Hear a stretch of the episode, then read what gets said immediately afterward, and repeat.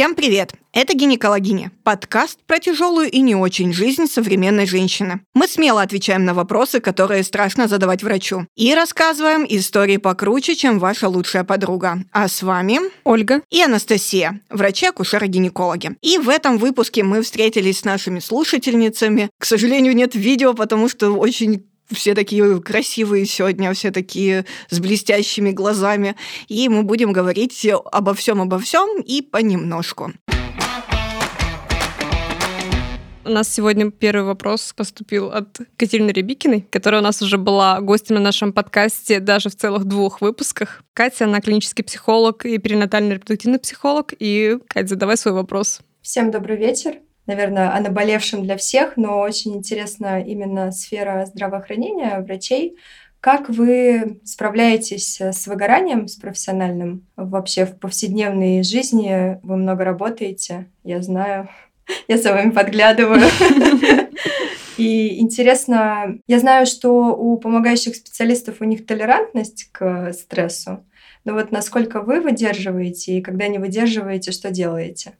Не знаю, мне кажется, что у нас как-то работа, наверное, уже интегрировалась очень сильно в образ жизни, и ты практически ну, очень сложно отделить, что сейчас у меня рабочее, там момент, время, а сейчас все у меня переключился резко и ушел. Не знаю, мне кажется, мы замечаем за собой, когда начинаем немножко я очень, четко, я очень четко замечаю, когда я начинаю выгорать. А, если меня начинает раздражать поведение пациента на приеме, мне нужно было уйти в отпуск две недели назад. А, это принципиальный вопрос, потому что это уже значит... этого быть не, да, не очень не хорошо. Должно. Да. Конечно, это всегда тяжело, потому что э, врачи это не та профессия в основе своей, когда ты закрыл кабинет на ключ, помахал всем ручкой и сказал, все, прием окончен, я пошел домой, теперь у меня роль э, мамы, жены, там что угодно. То есть вот этого переключения социальных ролей, его, конечно, не случается. Поэтому, естественно, приходится немножечко бороться с этим. Это выключение телефона, а, это дать себе немножко отдыха, когда ты только сам наедине с собой, э, и э, когда ты уделяешь э, время своей семье. И у меня даже есть, это ужасно звучит, у меня есть график. Когда, так, я уделяю, ну когда я уделяю время мужу, потому что если этого графика не будет, я не буду уделять время, это будет очень тяжело. Вас не было в списке на сегодня не заявлен. Прошу перезаписаться на другой день. Запишитесь ко мне на прием, пожалуйста. А, это, кстати, лайфхак. А, а, я часто встречаюсь с людьми, у которых э, графики, и там секс, например, по расписанию. Это тоже звучит, э, с одной стороны, ужасно, с другой стороны, хоть как-то. А есть э, обратная сторона, когда график головного мозга, и графики надо убирать. А, я эту идею на самом деле сперла у Ольги Василенко, а, когда она стала говорить про секс по графику. Я подумала, что а ведь действительно это хорошая идея, не в том плане, что вы там написали график, и ты обязан ему следовать, но тем не менее ты как бы написал график, и ты, по крайней мере, уже какие-то свои планы начинаешь чуть-чуть более структурно ставить и ну, ну конечно, расстановка приоритетов. Да, расстановка приоритетов, но тут иногда бывают моменты, и я а, никогда не забуду. Это обычно всегда Новый год, праздники, то есть все это всегда хорошо, и тут приходит дедушка-писец, а, когда я, я буквально говорю, пять минут, я тебе обещаю, милая, в этом году мы посмотрим твоего Человека-паука. Честное слово, вот мы посмотрим. 30 декабря. Как вы понимаете, для выполнения обещаний не так много времени. Я помню, что я еду на работу на 5 минут, и я засиделась там до 9 вечера. Ну, то есть почти целый день. И я не могла встать и уйти, потому что это было очень неправильно. Я бы подставила коллег, я бы подставила пациентов, я бы подставила всех. И в итоге в 11 вечера мы пошли все-таки на Человека-паука, потому что так было уже нужно. Уже все, график. График заканчивался, день графика заканчивался. 31-го я бы никуда уже не пошла, конечно. Это очень важно в работе с выгоранием, да, планировать э, жизнь. Когда люди выгоревшие приходят, неважно в какой они профессии находятся, первое, что мы делаем, это открываем чистую свободную неделю, а это может быть в следующем году, такое тоже бывает. И с этой чистой недели начинаем наоборот, планировать отдых. Сначала планируем отдых, удовольствие, жизнь, и только потом в это место вставляем работу. Это не всегда возможно, это в идеальном э, варианте картине мира, но э, мы говорим именно вот про контекст, когда два человека очень заняты. Вот они очень заняты, вот они работают 20 часов э, в сутки. И э, если мы говорим про такой контекст, и это окей с обеих сторон в отношениях, то э, пойти в 23.00 30 декабря в кино, да, конечно, пойдем быстрее, это последний сеанс, вау, как круто, что мы успели, классно, спасибо. То есть там немножко, понятно, другой контекст. Секс примерно то же самое. Ну, секс это тоже удовольствие, просто иначе ты вообще... А графика секса, кстати, очень помогает людям, особенно женщинам, которым важен контекст. То есть, которые нужно с утра привести себя в порядок, начать думать о том, что вечером у нее будет секс, переодеться, приготовиться. А, и мужчина тоже, соответственно, начинает готовиться к тому, что вечером у них э, сегодня будет секс. Это, конечно, не обязательно, это может быть и вчера, это может быть и сегодня, это может быть и завтра, несмотря на график. Но вот именно когда контекстная большая часть в сексуальном влечении, то график здесь очень хорошо помогает. Ну, поехали дальше.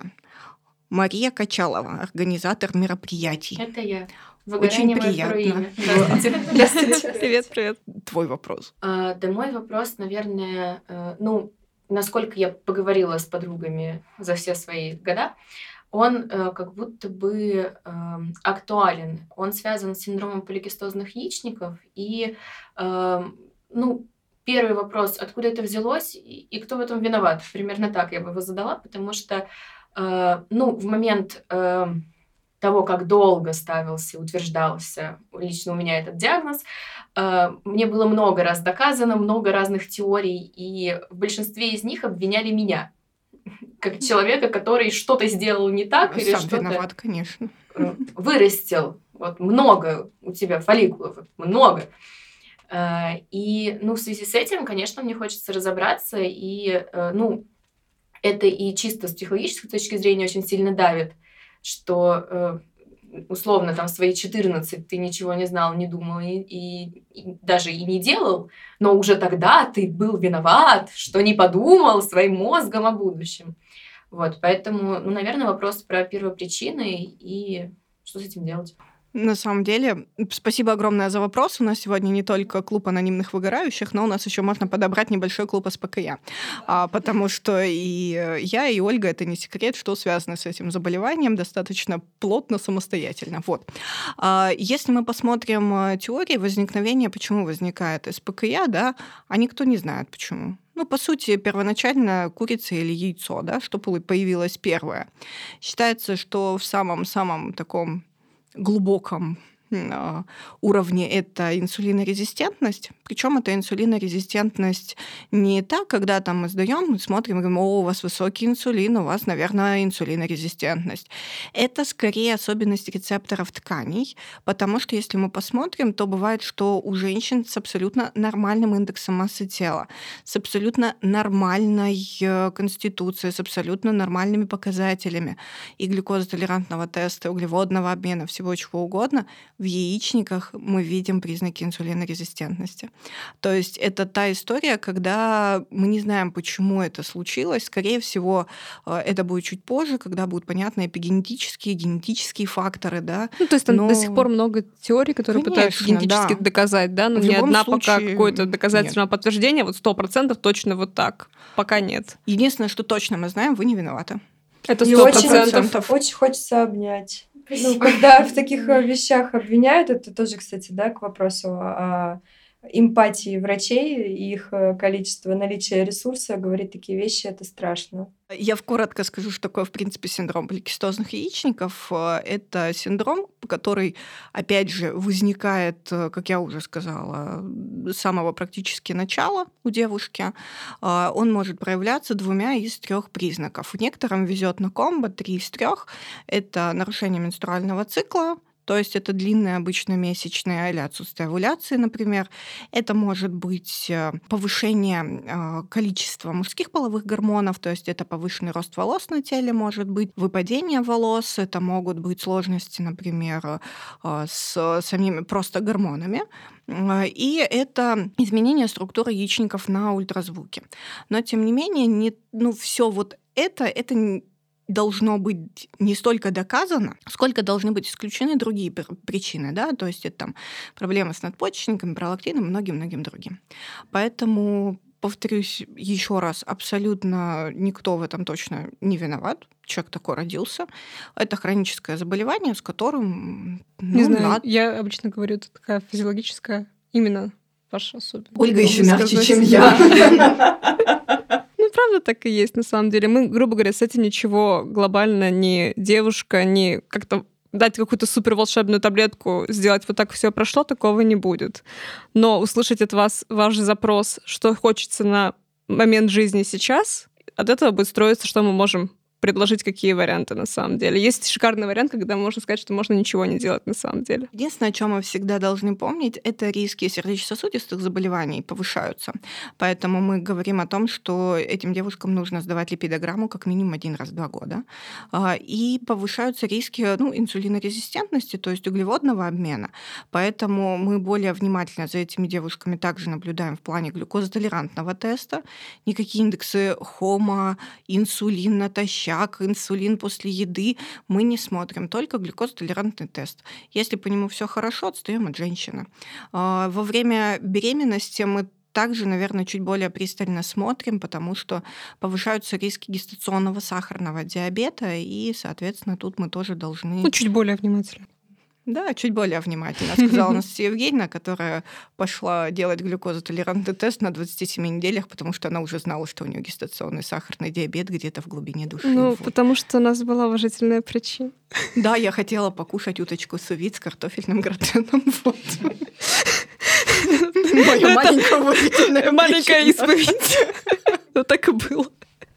Вкусная уважительная причина. Да, было вкусно. Всем рекомендую может быть, есть какой-то более тонкий вопрос, прям вот запрос сейчас уточнить что-то? Ну, он скорее звучит так. Э, на будущее про липидограмму, про инсулинорезистентность я поняла. На что нужно еще, там, условно, э, обращать внимание, если э, ты не врач? Ну, то есть вот ты что-то условно заметил на своем теле, например, и это значит, что нужно куда-то идти. Там. Ну, например, один из врачей мне говорил, что, ну, естественно, что мне нужно следить за индексом массы тела, что если он, например, там очень сильно резко увеличивается, ну, как бы опять рамки резкости, мне неизвестны, э, что если он увеличивается, то, значит, срочно мы идем, сдаем все э, гормоны вплоть до Адама и узнаем все о себе.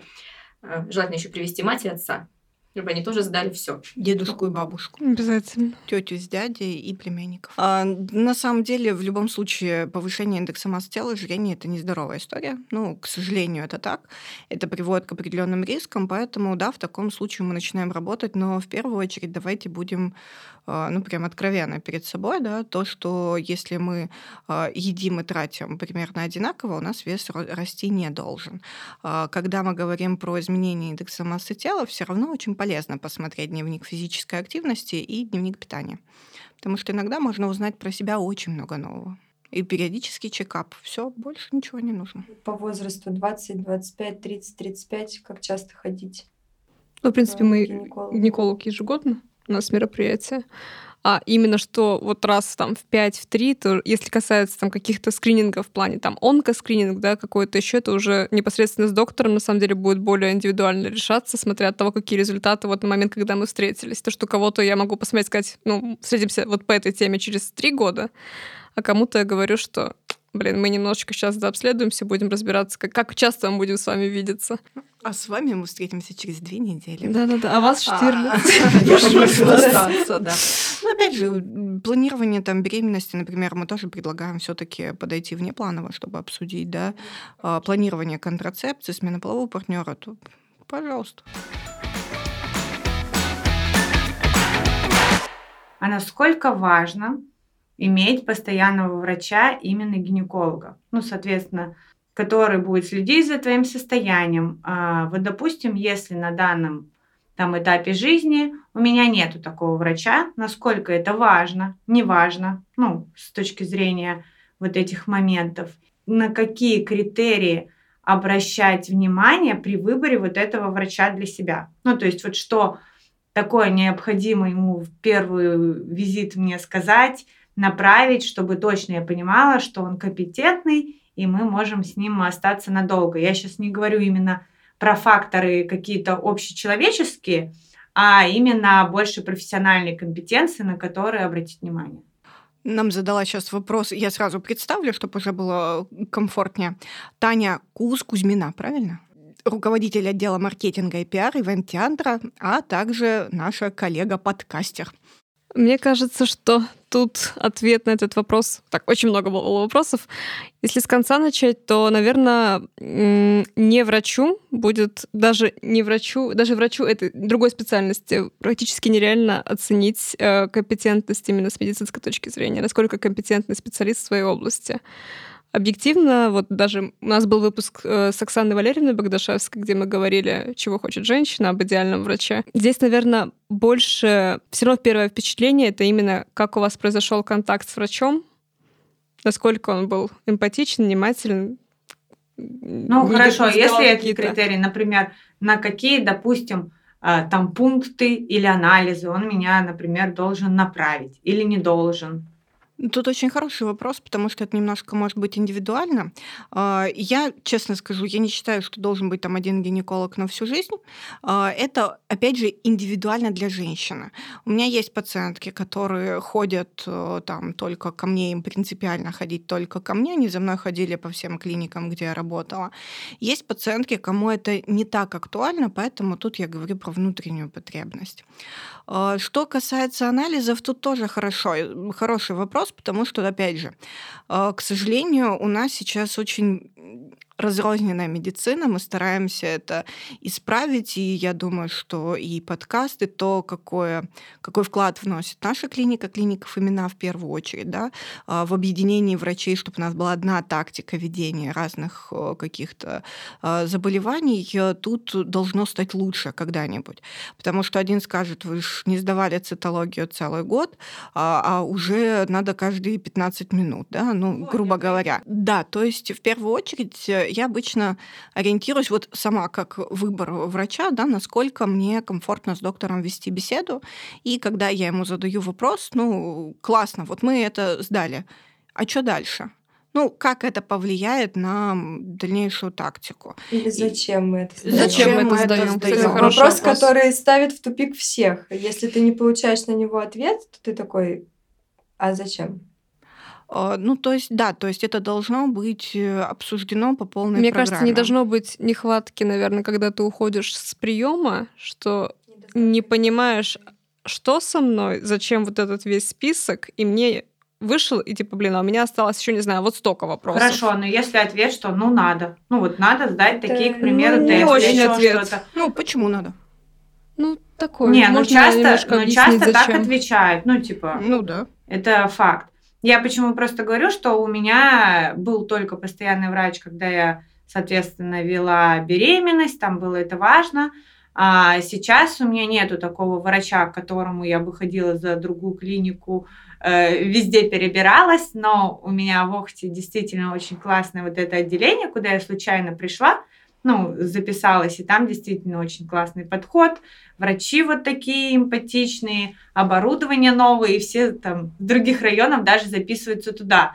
Но у меня был и обратный как бы случай до момента, когда я платно уже рожала и пошла на ведение, я сходила в бесплатную историю, где я получила все анти вообще впечатления от таких врачей и поняла, что как бы нет, можно я буду только платно, где, соответственно, мне как бы и будут все разъяснять, говорить, потому что в бесплатных клиниках это типа вот 15 минут, ну вот ну, надо 100-500 тестов, еще что-то, ну и там не будут какую-то Ну, в бесплатной клинике фактор времени.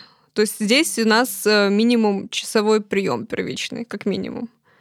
Иногда бывают ситуации, что я могу позвонить, сказать, мне вот здесь надо прям продлить, сто процентов. Ну, у меня вчера был прием полтора часа. Прием, то, что ты по беседе понимаешь, что так, здесь мы в час не уложимся. 100%. Ну, короче, первый критерий я уже поняла, что тебя э, врач должен на отвали, в общем, не послать, если у него не хватает времени. Ну, а как минимум, допустим, перезаписать куда-нибудь. Да. Например. Но в бесплатной клинике это, наверное, вряд ли получится. Потому что там, типа, 25 чек по 15 минут. Там, как бы, ты даже если очень захочешь э, Ну, это не фактор выйдет. Да. финансирования. Мы прекрасно понимаем, что К все сожалению. хотят кушать, и это нормально. А, Тут еще может быть хороший вопрос эм, в плане, как понять, насколько врач компетентный. Ну, вот честно, да практически никак. Ну, вот, например, я могу понять, это компетентный гинеколог или нет. Ну, я а могу... компетентный ли невролог, уже, наверное, будет А, сложно. Уже например. сложнее будет понять, компетентен ли невролог, особенно когда он тебя посмотрел и что-то сказал, у тебя там какие-то рефлексы, ты такой, хорошо, а возле кафедры неврологии в УМА была вкусная пышечная. Это все, что я помню о неврологии, там, например, да. И, соответственно, там кардиология, некоторые вопросы. То есть что-то я помню и могу, а в чем-то я не буду разбираться, и, соответственно, тут э, мне приходится только исключительно доверять специалисту и понимать, э, что он... Ну, только фактор доверия, тут больше ничего не придумаешь, честно. Тут скорее мне очень нравится, я не помню, кто это сказал, я сейчас не найду, что когда ты вышел от врача, тебе должно быть лучше, чем когда ты туда зашел. Ну, не знаю, у меня немножко личный пример. Я когда сама ходила пациентом кардиолога непосредственно, а мне было до этого было у четырех кардиологов, ну, не по своему большому желанию, так нужно было к ним сходить, и у меня было только чувство, что, ну, прям очень грустненькая. Когда я нашла своего врача, я вышла с приема, мне хотелось заплатить три раза эту карточку приложить. Ну, честно, мне прям так все объяснили, рассказали, я почувствовала защищенной, наконец-то услышала про свое состояние, что со мной происходит, и что когда ты ну, того, что ты гинеколог, значит, что ты прям супер чувствуешь себя там в кардиологии, ты такой, господи, я маленький пациент, помогите, что со мной происходит. И когда тебя вот нормально все объяснили, с тобой просто поговорили, уделили тебе там лишнее время, разжевали, расписали, сказали, все понятно, ты такой, нет, давайте еще обсудим вот это еще разочек, тебе еще раз проговорили. Ты, ладно, своим деформированным мозгом там где-то что-то уточнил по лечению, это совпало с каким-то гайдом, ты ушел супер довольный, и тебе прям вот с чувством, как Анастасия сказала, что прям тебе стало лучше, чем ты до туда зашел. Это правда не У знаю. меня немножко личный э, инсайт э, и с неврологом как раз. Когда у меня три недели болела башка, мне очень было лень идти к неврологу, потому что обычно это тебе говорят, поставьте октавигинчику, и как бы жизнь твоя станет легче. Но но октавигинчик мне капать было лень. Ну, в общем, мне написал просто в Инстаграме Павел Козлев, он говорит, Настя, он меня убьет за эту историю. А, Он просит никому ее не рассказывать. Паша, А, привет. он мне написал по поводу пациентки, что он хочет ко мне ее отправить. Я говорю, слушай, у меня три недели болит голова, я просто не могу глаза открыть, а мне надо ходить на работу. Он говорит, да, приезжай, посмотрим. Я приехала.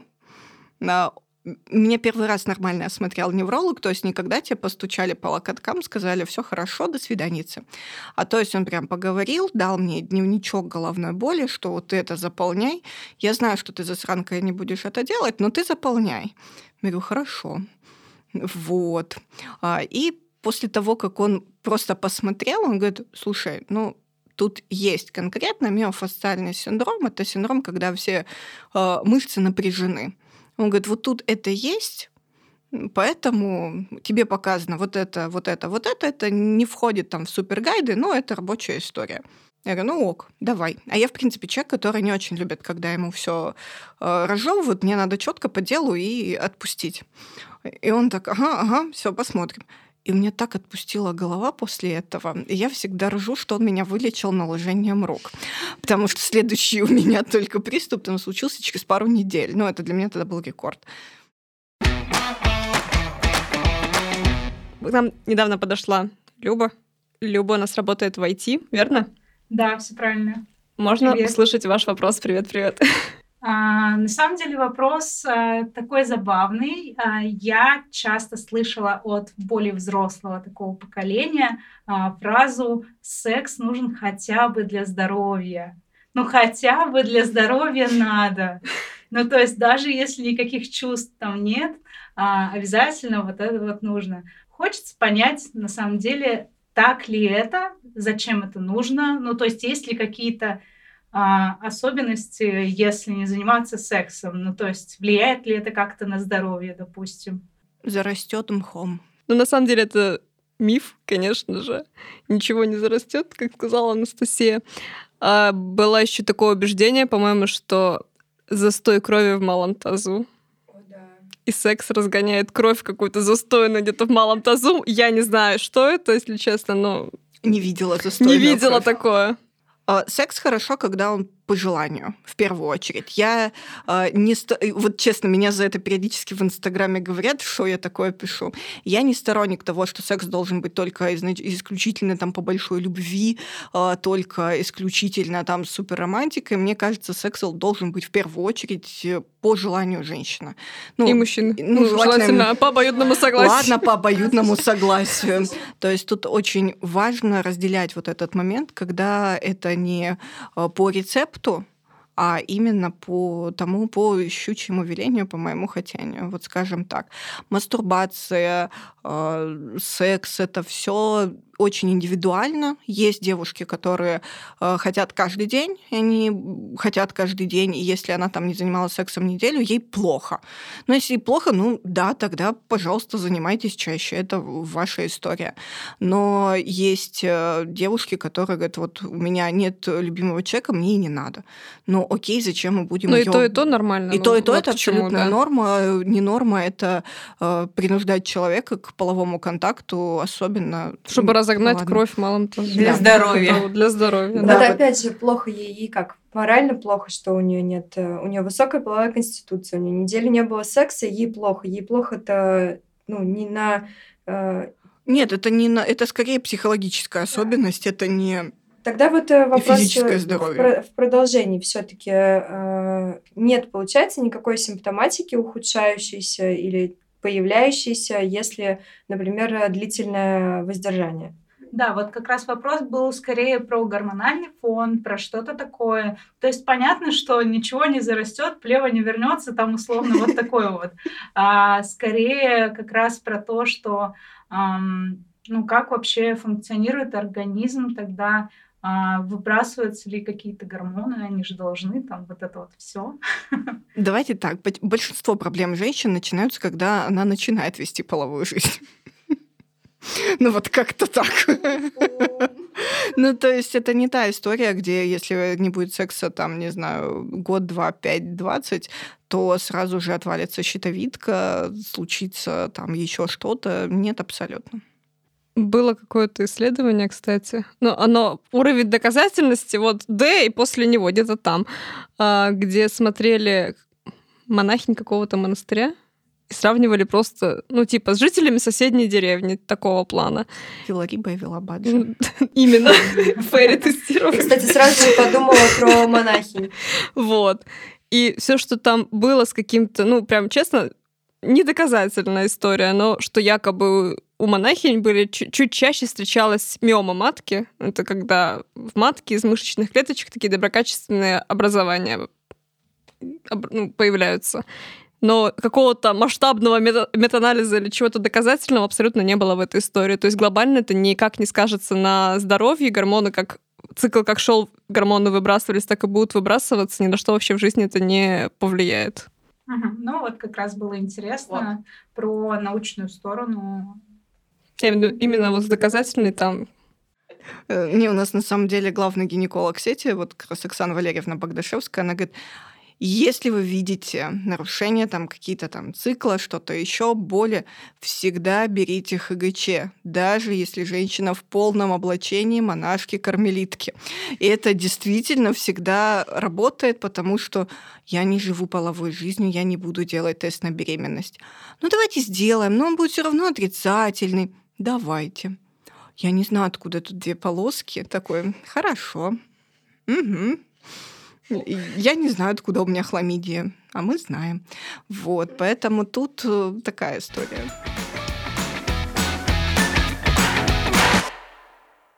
А я вот тут подумала, если вернуться к вопросу Любы, но с другой стороны посмотреть. Вот Люба задала вопрос про ухудшение. А если про улучшение, есть ли какие-то доказательства? Потому что... Нет, эм, эм, Зачем я- заниматься сексом? Нет. Хороший Нет, нет секса, хотя бы пару причин. курсы не заниматься сексом, типа Не, наоборот, если заниматься сексом, вот мне мать моя рассказывала, и с подружкой мы обсуждали, что у них есть такое. Э, представление о том, что как только начнется половая жизнь, то все высыпания на теле волшебным образом... Рубрика «Родишь» пройдет, Вопрос там сейчас задала Алена Яковлева, это специалист документального сопровождения, подкастерка. Хороший вопрос, на самом деле. А, половая жизнь не влияет на то, что пройдут высыпания. Более того, я впервые встретилась в акне, с акне уже в 30 лет, например, да, то есть э, до этого явно половая жизнь, я уже знала, что это такое. Когда не надо начинать жить половой жизнью просто потому, что э, вот ты начнешь жить половой жизнью, у тебя цикл наладится, э, все будет хорошо, месячные не будут болезненные. Акне пройдет. Акне пройдет, там все, все, все. Это вот то же самое, как родишь, и все пройдет. Действительно, скажем так, после родов у 25% женщин месячные становятся менее болезненными. Но ребенок разочарует э, практически сразу, да, как возобновятся циклы, что я тебя, блин, рожала, чтобы месячные были нормальные, а ты даже этого не получилось. Поэтому в данном случае, конечно, не, вот секс по желанию на мой вкус. Отсутствие его тоже по желанию. И отсутствие его по желанию, да. Все, что... И то, и то нормально. Да. Резюме.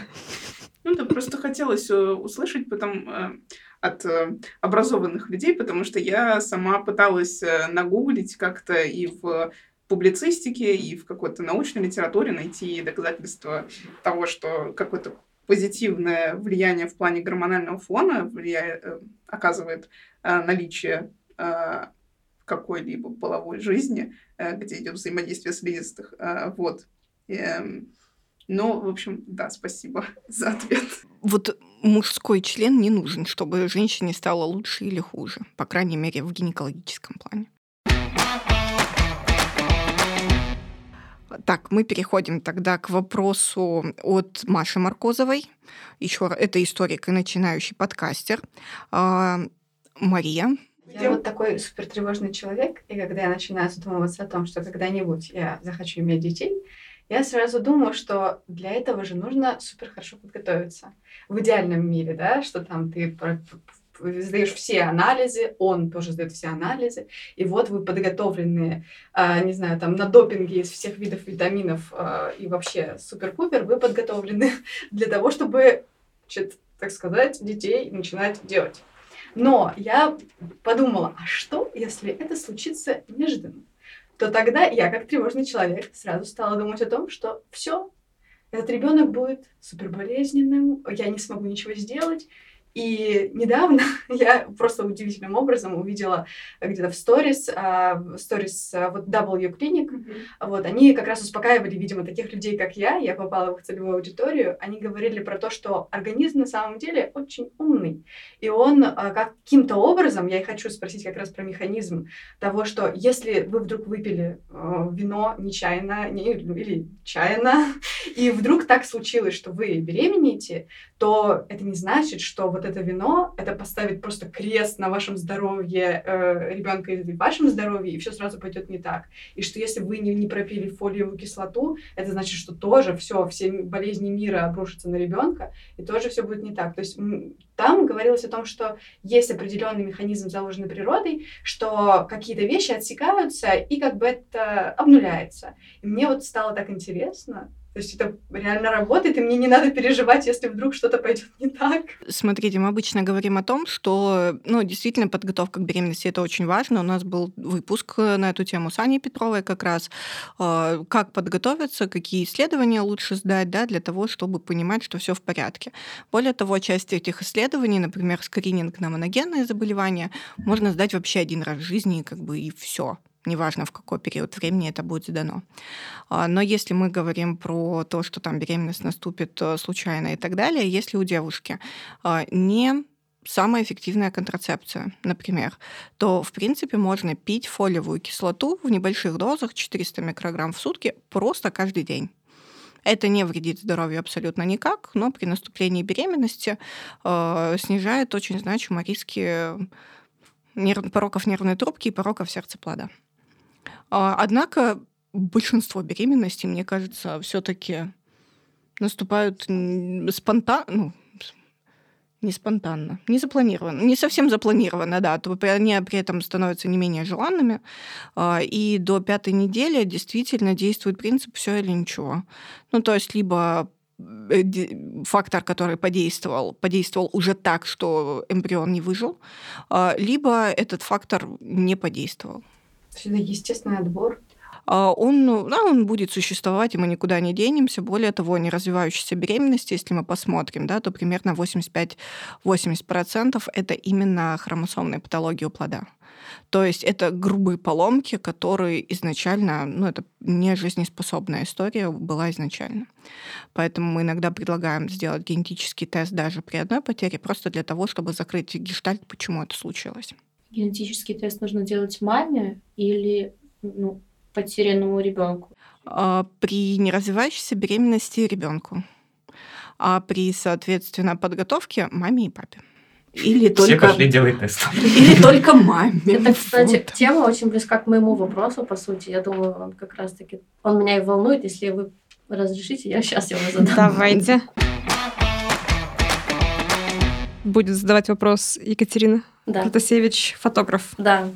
Скажу так, когда у меня началась половая жизнь, меня этот вопрос не сильно волновал, но мама меня так предупредила лет в 16, что Катя, вот у тебя первая отрицательная группа крови, если ты вдруг забеременеешь, тебе там надо срочно к врачу. В общем, напугали меня, что это опасно, что у тебя есть определенные риски. Но что конкретно делать, мне так никто и не сказал. И вот мне сейчас уже 28, и как бы подходит время, когда можно заводить детей, появились такие планы, но вот этот вопрос остался не закрытый, и вот этот риск случайно, что я могу забеременеть в любой момент, и что мне надо бежать к врачу, а что ему говорить и почему это надо делать с моей именно первой отрицательной группой крови, мне так никто и не сказал. Хотелось бы услышать, может быть... План. План, что План, делать. что делать. Да. План перехват. Здравствуйте, меня, кстати, тоже так пугали, но моему ребенку будет 9. Звучит На самом деле здесь, наверное, все пугали именно из-за резус принадлежности, то, что отрицательный резус. Ну, а, ну да. В плане того, что связано с рисками какими, что у малыша будет либо такой же резус, как у мамы, либо резус положительный, да, если у будущего супруга, папа и малыша предположительная группа крови. Если она такая же отрицательная, то, в принципе, не Короче, надо тревожиться. если у вас будет первая отрицательная группа крови у мужа, то все вообще прекрасно. А если у него не первая отрицательная? А если у него любая отрицательная группа крови, это уже будет очень хорошо. Но а не если надо у него выбирать положи... партнеру, поэтому... Не поэтому, надо. Нет, нет, нет, да. А если, ну я просто... А если, а если у него положительная? Да. На самом деле выдохнуть и не сильно тревожиться, потому что при наступлении беременности вы приходите к доктору, это важно будет сказать, что у вас отрицательная группа крови, и врач просто назначит специальное обследование. А, и все. Сейчас. Почти, мы только на мы разгоняемся. А, на самом деле есть возможность определить резус группу крови малыша с недельку, с 10-12 примерно 7 можно. недель. 7 недель. Уже можно узнать принадлежность да, резуса у малыша. Если он будет отрицательный, то мы, в принципе, все расслабляемся. А дальше врач будет мониторировать появляются у вас антитела или нет. То есть тут суть в том, что чего все боятся, что в организме мамы, если резус у малыша положительный, выработаются антитела, которые на него могут плохо повлиять. Ну, и типа они будут его отторгать и всякая такая история. Ну, по крайней мере, меня так пугали. Но что у ребенка будет э, тяжелая анемия, болезнь, гемолитическая, да. да, которая может приводить Врач к должен держать эту информацию в да. памяти, да, и правильно просто обследовать, по сути, девушку, ну, не запугивая, а тем, что просто у нас с вами есть небольшие дополнительные штучки, которые мы будем смотреть во время беременности и информировать. Если антител нет, все прекрасно. А, более того, у нас есть антирезусный иммуноглобулин. Да, который мы вводим. А, я сталкивалась с тем, что пациенток иногда запугивают, что у вас одна-две беременности, и все, это ваш лимит, все, конец, мы все дальше заканчиваем. На самом деле, когда появился иммуноглобулин, у нас снизились все вообще показатели в разы. Главное его вовремя вводить. Когда мы действительно его должны ввести? Если у нас есть, например, потеря беременности даже в первом триместре, триместре мы вводим иммуноглобулин. Инвазивные а, вмешательства? Инвазивные вмешательства, кровотечение. А, более того, там, например, те же аборты, потому что раньше говорили, что ни в коем случае нельзя прерывать беременность. Ну, вообще никогда не хочется, да, чтобы был такой выбор перед женщиной, в идеале контрацепция. Но в любом случае это не ограничивает права женщины ни на что. Ну, просто помните о том, что Помните, его нужно знать, ввести. его нужно вводить. При нормальной беременности вводится в 28 недель Если примерно. Это титр антител, то, что вот доктор мониторирует. Да, ну, в первой беременности он бывает крайне редко. И, соответственно, после родов. То есть это вот то, что нужно делать. Повторюсь, это не накладывает каких-то выраженных ограничений на жизнь. Вы спокойно живете, беременеете. Конечно, стоит э, это держать просто в голове и предупреждать докторов, потому что мы иногда можем ну вот как уже вы говорили, да, в теме про выгорание, бывают ситуации, когда доктор просто не обратил внимания, не был введен ему на глобулин. А, это плохо. То есть вот это держать в голове и как бы так двойной контроль, что я еще помню, что вы мне ему на глобулин должны. У нас остался последний вопрос. Ольга Анатольевна, жги, потому что он больше по твоей так, части, а чем последний по моей. вопрос нам задала Алена. Алена специалист э, документального сопровождения подкастер. Мы уже успели пообщаться. Недавно общалась со своей подружкой, которая сейчас э, получает свое уже третье образование в сфере теперь медицины. И она нашла себе, наконец-то, спустя три года моего занятия подкастингом, нашла для себя подкасты. И я немножко э, впала в ступор, потому что я не смогла ей посоветовать интересные подкасты про медицину. И, наверное, тут я хочу у вас спросить, какие вы подкасты любите слушать на медицинские темы, да, и которые, наверное, хотелось бы, чтобы они были с какой-то научной, доказательные подкасты, вот. Что угу. это не просто опять возвращаясь к мифам про Зарастет. волшебную палочку, да, которая избавит от прыщей на спине. Ну, на самом деле, подкасты, которые я пока про себя отвечу тогда, которые я слушаю, это подкаст Оли Крумкач. Она акушер-гинеколог. Мы с Настей и с ней из одного, из одной альма-матер в одном месте учились. И подкаст «Раздвиньте ноги». Он больше про гинекологию, секс-просвет, прикольный на самом деле, достаточно доказательный, поэтому его точно советую. Также мы не так давно выпускали выпуск с Аней Марон. Это наш коллега, акушер-гинеколог. Клиника Фомина, Москва. Да, который мы говорили про тазовое, тазовое дно. Она на этом прям специализируется. И у нее есть свой подкаст, он называется «Про любовь». Она его записывает вместе с соведущей, сексологом, по-моему. Он, по-моему, сексолог, да. да. Тоже классно, там пока не очень много выпусков, но мы их очень поддерживаем, и прям классная тема у них интересная. Кстати, еще есть классный подкаст от Купрум. По-моему, как у них называется только? Классный рекламщик, я напишу потом. Боже, сейчас я вспомню. А, просто Купрум, типа, доказательная медиа, у них э, сайт э, прикольный, часто обновляются, они приглашают разных спикеров, разных врачей доказательной медицины осветить какую-то тему. И вот у них есть подкаст, по-моему, называется «Без шапки». Да, да, супер слава богу, вспомнила. Вот, он тоже прикольный. Там короткие достаточно выпуски, но они прям такие, типа, содержательные, что ли. Минутка рекламы. Купрум, подкаст Фуфлоу. Голос этого Голос подкаста, подкаста с нами. Подкаст Фуфлоу про э, препараты и методы, которыми нас лечат и которые как раз недоказательной медицины. Классно. Спасибо. Тоже, да, Купрум выпуска? Супер. Ну вот, кстати, мне кажется, что про недоказательные методы говорить гораздо сложнее, чем про доказательные. Да. А, да. Зато весело очень. Плацента с медом это вообще мой топчик теперь.